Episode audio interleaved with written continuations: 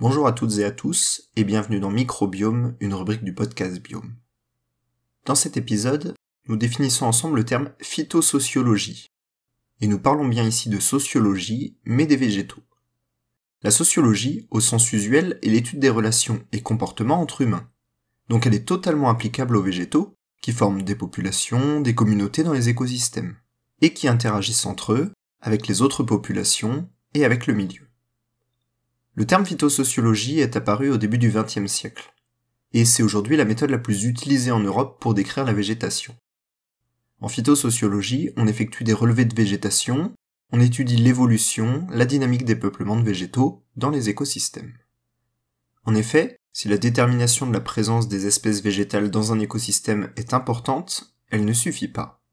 On peut par exemple déterminer l'abondance d'une espèce, ou plutôt d'une population d'ailleurs et sa dominance par rapport aux autres populations. Pour cela, on travaille par exemple avec le coefficient d'abondance-dominance, que l'on détermine selon le pourcentage de recouvrement de la population au sol. Plus un, végétal va recouvrir le sol, plus il va être dominant sur les autres.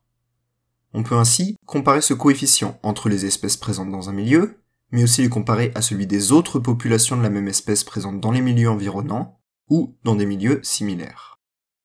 Cela permet par exemple de déterminer les relations entre espèces, comme par exemple l'impact de la présence de certains végétaux ou animaux sur des populations. On peut également déterminer l'évolution des populations avec le temps, en relation avec le climat ou le sol. Et justement, dans la continuité de ces relations entre espèces, notamment végétales, nous parlerons la semaine prochaine du principe de Gauss, ou principe d'exclusion compétitive. Un terme bien compliqué pour une notion toute simple, vous verrez.